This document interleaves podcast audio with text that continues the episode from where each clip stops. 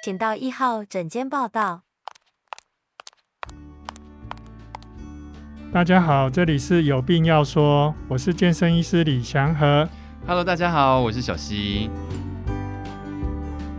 相信大家心里都有一个感觉，就是 OK，我们接下来就是到七月二十六号之后，一定会就是完全很有机会可以开始自由自在做自己想做的事情了吧？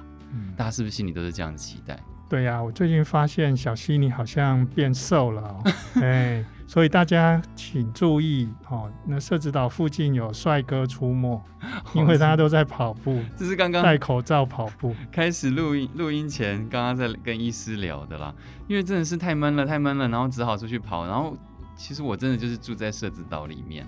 然后台北曼哈顿，对，大家都这么说。但以前就觉得天啊，那是一个我小时候会淹水的地方。然后现在也没有什么特别去注意。然后尽管之前有自行车道，我也都比较没有去，因为我之前都是到健身房去运动。然后这一次因为是真的是太想出去了，然后又不知道能够去哪里运动。然后在家运动，我在家就是对我而言，家里就是要软烂的地方。所以我就是出去外面跑步。在前几集的时候，我记得有跟医师聊过，就是那种戴口罩运动真的是非常累。可是医师因为跟我说过，就是他有一天就是拿下口罩之后，反而他力气变得更大了。所以我就开始觉得，OK，这种低氧训练是有它的意义在的。我就开始在设置岛的合体跑步了。哦，所以其实。那个跑步在这种情况下其实是非常方便啊，又很健康。对啊，欸、真的很方便。我就在外面绕一圈，半个小时回来，然后一样有达到我的运动的效果。而且好像你们那边的风景是很不错的，超漂亮的。有，有时候这样跑步真的还能够发现周遭的美好。嗯、哦，有时候一些想不到的一些呃秘密景点啊，什么都好像看到了这样子。而且我那天每常常晚上在跑步，我现在原本第一次跑步的时候是在晚上八点，人超级多的，我就觉得哎呀有点有点害怕。后来把它改到，反正你在我家旁边，我就是十点十一点才去跑步，然后整个就很舒畅。嗯，哎、欸，所以你会夜跑吗？你会晚上？我都晚上，因为白天太热了，现在夏天真的是太可怕了，我不敢出去。可是夜跑要小心，有的人真的会跑完就很亢奋呐，会不好睡觉。哦、我有一点呢。对对对，所以这个夜跑就比较麻烦一点。而且我也不敢跑太剧烈，要不然其实我应该是可以坚持下去，然后跑更长啊、更远，然后更快。那我想说，反正晚上跑步就是舒服的跑而已。哎、欸，你知道吗？像我就最近常遇到有一些人因为酸痛，酸痛来找我看，就是呃很多是跑步的，呃、对，肌肉酸痛，对对对。可是很多他并不是所谓的那个跑步引起的一些酸痛，嗯，呃，有些真的是痛风发作了，跑，呃，嗯、有些都是跑到，对对对，因为他他可能就是过度使用或是没有使用，我们医学上叫。Overuse，嗯，或是 unuse，嗯，那就是没有没有在用或过度使用，然后他可能有那个遗传的痛风的一些体质，哦，然后就发作了。他他那时候还以为他是跑步造成的，对，因为就直接跑步完。可是医师，你既然提到痛风，痛风通常都是就是我几个好朋友吃的比较好的那种人才会痛风，痛痛风餐，对啊，对对对。为什么跑步也会痛风？最近也蛮多很多那种。吃痛风餐出来看 看病的，哦，因为很多饭店都买一个打折，推出，一个打折，嗯，就是主要就是说他们。有有这个遗传体质嘛，然后他那个地方那个关节一直刺激，一直刺激，摩擦发炎，那些叫做普林的物质啊，就聚到那边，嗯，去引发他的痛风。哦，所以他最近开始跑步的人会痛风，是诱发了这样子。对，是诱发。不不是说不是说，如果我一直都很注意我的饮食，我运动有可能痛风，不会是这样，因为除非你有堆积，已经有堆积一些东西在那。对对对对，所以是体质嘛，然后再加上饮食，再加上没注意。那没注意，就包括你可能流很多汗，嗯，嗯，流很多汗也会发作，嗯，嘿，然后它就浓缩，你就想想看那些东西，哎，慢慢慢一直沉沉沉，浓缩到你的脚的大拇指，嗯，所以很多的是脚的那个大拇哥，那这样很红很肿，然后踩到地就会痛这样子。这个感觉很像各种疾病呢，什么足底筋膜炎也有可能啊，关节炎也有可能啊，嗯、那怎么会确定说这是什么状况？嗯，通常它比较有集中在这个大拇指，脚的大拇指的地方，脚的大拇指就比较第一第一次通常集中在这个最底下的部分，最多沉淀的部分，那它就主要是关节的地方会很热很热。嗯嗯。那足底筋膜炎虽然也是一早起来踩到地上会痛哦，可是它没有踩的时候还好。哦。那你的那个痛风呢？因为它已经沉淀在那边嘛，所以你不管安静的还是动的，它已经就一直痛。哦。对，所以它是连走路都不太能走，这样一拐一拐的走进来。那你大概再看看他的脚，可能还没抽血，你就已经知道说，哦，他要描述的就是痛风的故事。那医师，你观察你在看诊，台湾痛风的人多吗？因为如果之前你有说过，肥胖的人很多，不运动的人很多，胆固醇高的人很多，嗯、那痛风的人的比例？这一这一群是最多那种不乖的人，因为他不痛就忘记的人，这这一群是最多这种的。你看那个糖尿病、高血压，虽然有的人会不太想吃药哦，可是他们还是会很配合。嗯嗯。这一群只要哎、欸、一开始不痛，他就以为。这件事跟他生命无关，其实是只是暂时控制住而已。所以其实大概，比方说你的抽血的尿酸哦，有比较高一点，比方是尿酸值是九，那你可能就有百分之八会痛起来。百分之八？对。然后如果是正常的七的话，就有大概千分之四。哦，差差。所以高低就差了快二十倍。可是因为我们，如果你说抽血，通常只有健康检查或者是真的要做什么检查的时候才会抽血。那我们平常我也很难知道我是不是有这种。就就你要看家族史啊，所以你要你要找到家庭医师，然后哎、欸，可能里面有一个有，而且很多是男生哦、喔，所以你整个家族都都抽一下。那如果是七的话，刚刚讲的数值是七，哎、欸，就稍微发作率比较低一点。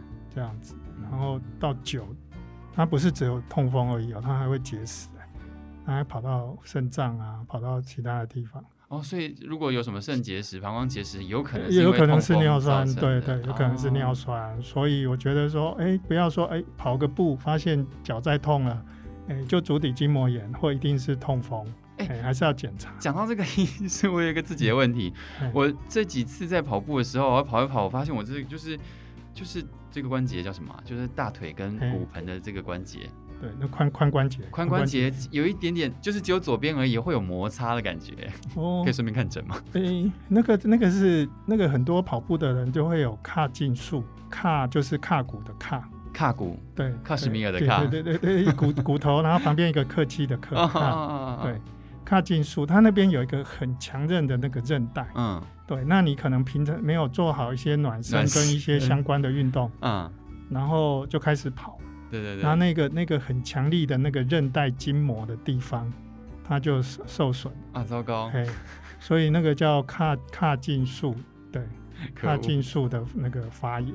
好，我刚刚突然来问个诊，不过不。过没有，我要回到就是刚刚医师你说家族史，我爸有痛风，哎。嗯，所以所以要抽都去抽一下看看多少，而且你很乖哦，你比方说你数值是九，你很乖，想要利用饮食，想要利用很规律哈，也也不喝啤酒，也什么都不来，那只能降一个单位，所以你可能只九只降到八，那个风险还是有啊。对，可是我上一次其实我今年才刚做完健康检查，我的报告里面都是没有红字哦，那可能他不一定会遗传到你啊，对啊。我有时候，因为你知道，身边的人啊，我觉得人类都是这样子，就是当你真的没有得到那个疾病的时候，你都会觉得不可能轮到自己。然后我就一直觉得，其实我一直觉得，那也许只是我的长辈们他们吃的比较好而已，跟我没有关系。嗯、我很注意我的那个身体健康，我不会得到。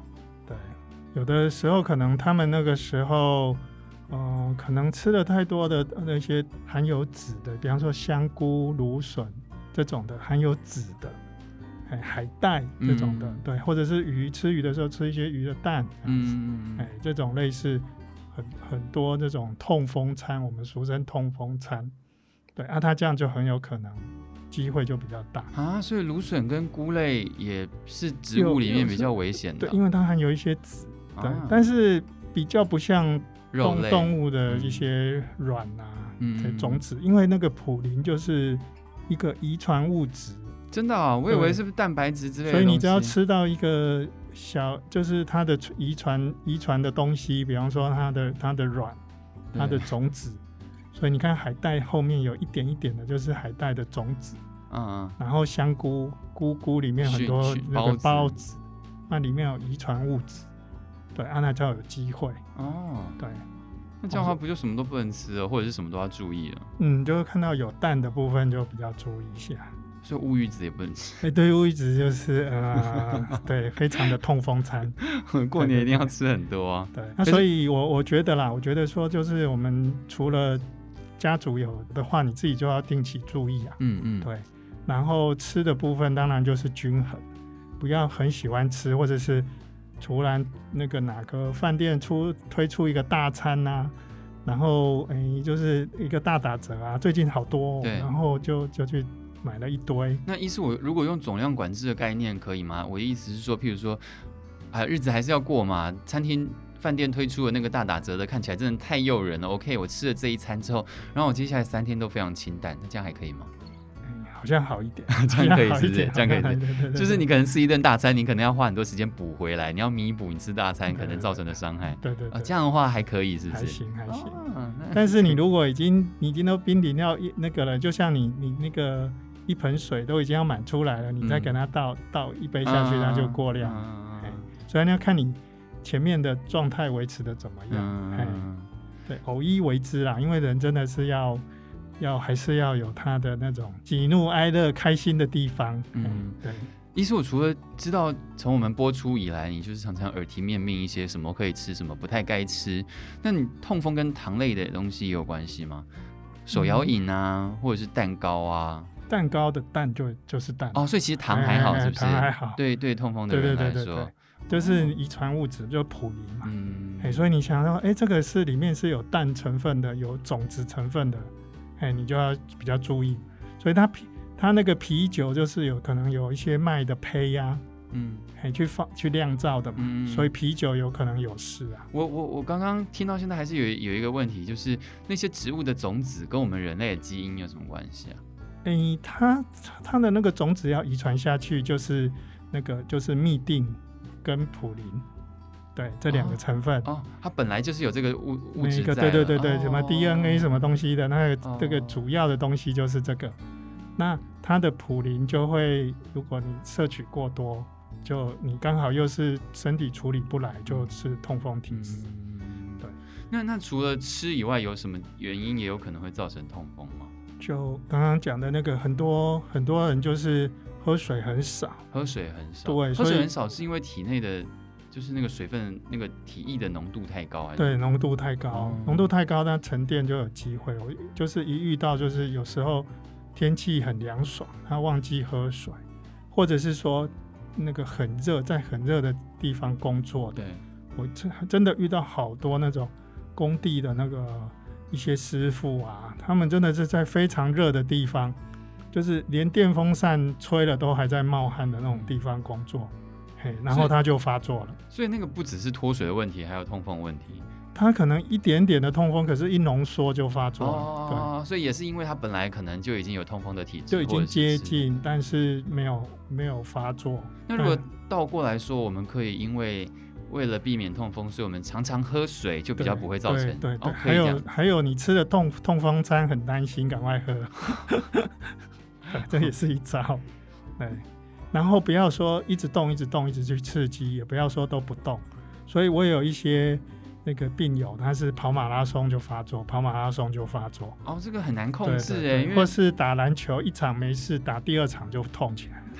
哎，然后我通常都是鼓励人家运动，没有想到他对他们很可怜。他们我我有一群超爱运动的，就是。要么就是一直在跑马拉松，一么一就是长期公路车，嗯，一直骑一直骑，嗯，那就发作，哎，也蛮可怜的呢。吃太好了是不是？没有，他已经很节制喽，就是体质啊，他那个体质就是会痛，只要他过度，然后就刺激刺激那个关节的局部发炎。哦因为你运动会有一点小发炎，然后，然后那那意思，我们现在我想要问你，那个像他，像可能像你那个骑自行车的朋友，或者是我的朋友，他有痛风，然后医生就是叮嘱他说，哦，你这一两周要特别小心哦，然后一两周后他好了，然后他就又可以继续吃了，哦，那他就，所以其实我就说这一群人都是比较难配合的，没有那么乖的的病人，因为他不太痛的时候，他生活的感觉又超过他这个。疼痛的感觉，对，他去追求他的生活。所以这样久而久之会怎么样吗？如果他就是不会痛了，应该可以吃吧？通常到就是尽量要想办法看看这个刚刚讲的尿酸数值不要太高，哦、然后发作次数不要太多。意思是尿酸数数值太高，到底是会影响到身人体健康的什么部分？哦、呃，有的就是痛风时到到处去沉淀啊。哦，所以到时候全身会怎么样？会僵僵硬？呃，有有的有的就身体有痛风石啊，有的手这边鼓一颗啊什么的，影响到他的那个肌肉的运运作。哦，那是太夸张了，现在比较少了。现在大家那个看病都有在控制啊。所以基本上，它痛风是不太会造成生命危险的，只是会造成你疼痛或不舒服。还有很多就是跑去肾脏，因为肾结石有什么草酸结石啊什么的结石，那尿酸结石也是一个。一个很大的一个族群，所以也不能说什么以为它不会造成生命危害，痛就给它痛了。对对对，结果它就肾结石。哦、对，那还有一个，还有一个就是药物，药物有的会你要吃的会降尿酸，可是降尿酸降下去的时候，有的是从肝排掉，有的是从尿液排掉。嗯，对，那结果一下子排太多也会痛起来，所以你吃这些药还是要多排，嗯，多让那个排泄顺畅。对。哎，大便小便排的顺畅一点，不然你在身体，你把身体的这样排出来，结果没有排走，还在身体绕，这样就会发作。那那如果已经是一个有痛风的人了，有办法透过多久时间，怎么样的生活习惯，让他恢复到正常的人吗？这样讲就是说，刚刚讲的就是想要慢慢慢的把那个数值降下来。对对。这种是等于是把基本的那个基本线、基本水平线往下拉，这其实是可逆的。这个是这个是可以去控制的，对，就是你体质是不可逆的，但是你可以把数值，比方说九，平常都九点多、十点多，把它降到七点多、六点多，对，那要逐渐下降那个水平面就对了。对，这是一个方式。那这个你就要小心，就是说。你下降的同时，诶，生活不要太刺激，嗯、让它排的过程中没排好、嗯、发作。然后第二个是说降低它痛的机会，嗯、所以你可能在这个突然痛起来的时候啊，我就很快的用一些秋水仙素啦、止痛药啦、消炎药把它降下来，嗯、然后降低它发作的部位的严重度，不然它有以后都往那边去痛。其实我们讨讨论过一些疾病或者是症状，那包括这一次像是痛风，然后之前还有高血压、糖尿病啊等等的，嗯、然后你都会不停的叮咛的项目都很像哎，譬如说、嗯、呃你要注意不要过量啊，嗯、你食物没有均衡啊，嗯、你不要喝酒啊，不要吃炸的啊，那为什么 就痛风也是这样子啊？那感觉就是好像类似不能做的事情都一样，因为就是我们。到这个年代哈，很多是跟生活习惯有关，不像古时候，古时候会有什么蛔虫啊、蛲虫啊、绦虫啊，你可能光脚走在路上那就生病了，啊啊啊，钻进去受伤。对对对对对对对，因为那个那个蛔虫什么的哈，绦虫从脚那边钻下去啊这些的，那那个都是从就跟你的生活的习惯比较没什么关系，那个年代，嗯嘿，那现在这个现在这个年代连那个。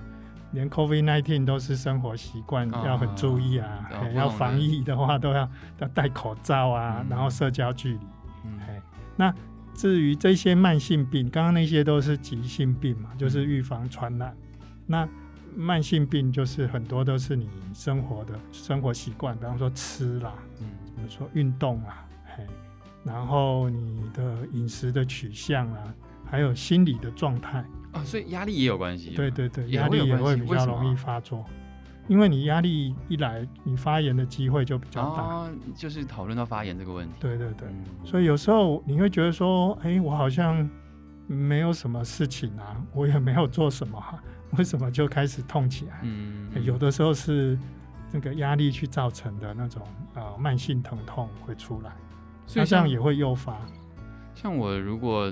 OK，我们一开始讨论说我去跑步，那我到现在应该也还好，所以应该就还好吧，对不对？关于痛风在我身上的这样子。对对对对，对你不过就是因为你还年轻，后面还很多事情 不太知道，所以 保持良好生活对对对，所以大概就是每五到十年要重新请你的家庭医师帮你估一下你现在到底是什么状况。OK OK OK OK。对，那身身体的健康检查当然是固定。OK OK。